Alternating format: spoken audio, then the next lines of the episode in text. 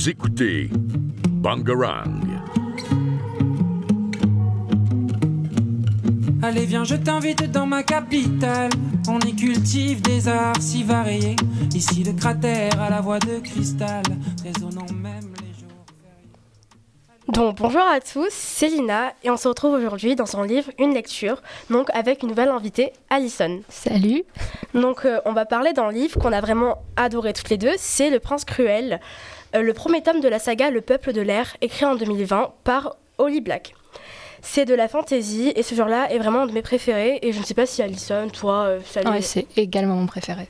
Donc euh, vas-y, fais-moi un petit... euh, Alors, donc, c'est l'histoire de Jude, qui a 17 ans et qui est une hum- humaine élevée avec ses sœurs euh, par leur beau-père Madoc, qui a assassiné leurs parents à Terrafae, un pays inconnu des humains qui est dissimulé par des sortilèges et qui abrite des créatures fantastiques. Alors, Jude, elle a un unique rêve, c'est de devenir un- une chevalière pour se faire une place dans ce monde où les humains, bah, ils sont en quelque sorte vus comme des moins que rien, et où règnent des créatures sublimes et immortelles, les failles. Alors cependant, elle refuse de réaliser son rêve par le biais d'un homme, c'est-à-dire euh, en se mariant. Euh, pour revenir au sujet du fait que les humains euh, sont sous-estimés, elle se trouve harcelée à son école et due à sa condition humaine, donc de mortelle. Donc, en tentant de réaliser ses rêves, elle va s'attirer les fous de ses amis, et en partic- particulièrement Cardan, le prince héritier de la couronne du royaume de Terrafae, qui la déteste plus que tout et est déterminé à la nuire, voire même de la tuer. Mais une opportunité inattendue va se présenter à elle, qu'elle ne pourra certainement pas, refuser. Elle va découvrir un tout autre avantage à sa, à sa condition humaine et va se venger de toutes les personnes qui l'ont sous-estimée. On va quand même éviter d'en dire trop. Donc euh, personnellement, j'ai vraiment aimé ce livre, très riche en rebondissements et des personnages très bien écrits. J'adore vraiment le caractère de Jude qui ne se laisse pas faire et prête à tout pour se venger. Ce qui peut différer de certains d'autres personnages d'autres romans qui sont peut-être plus passifs.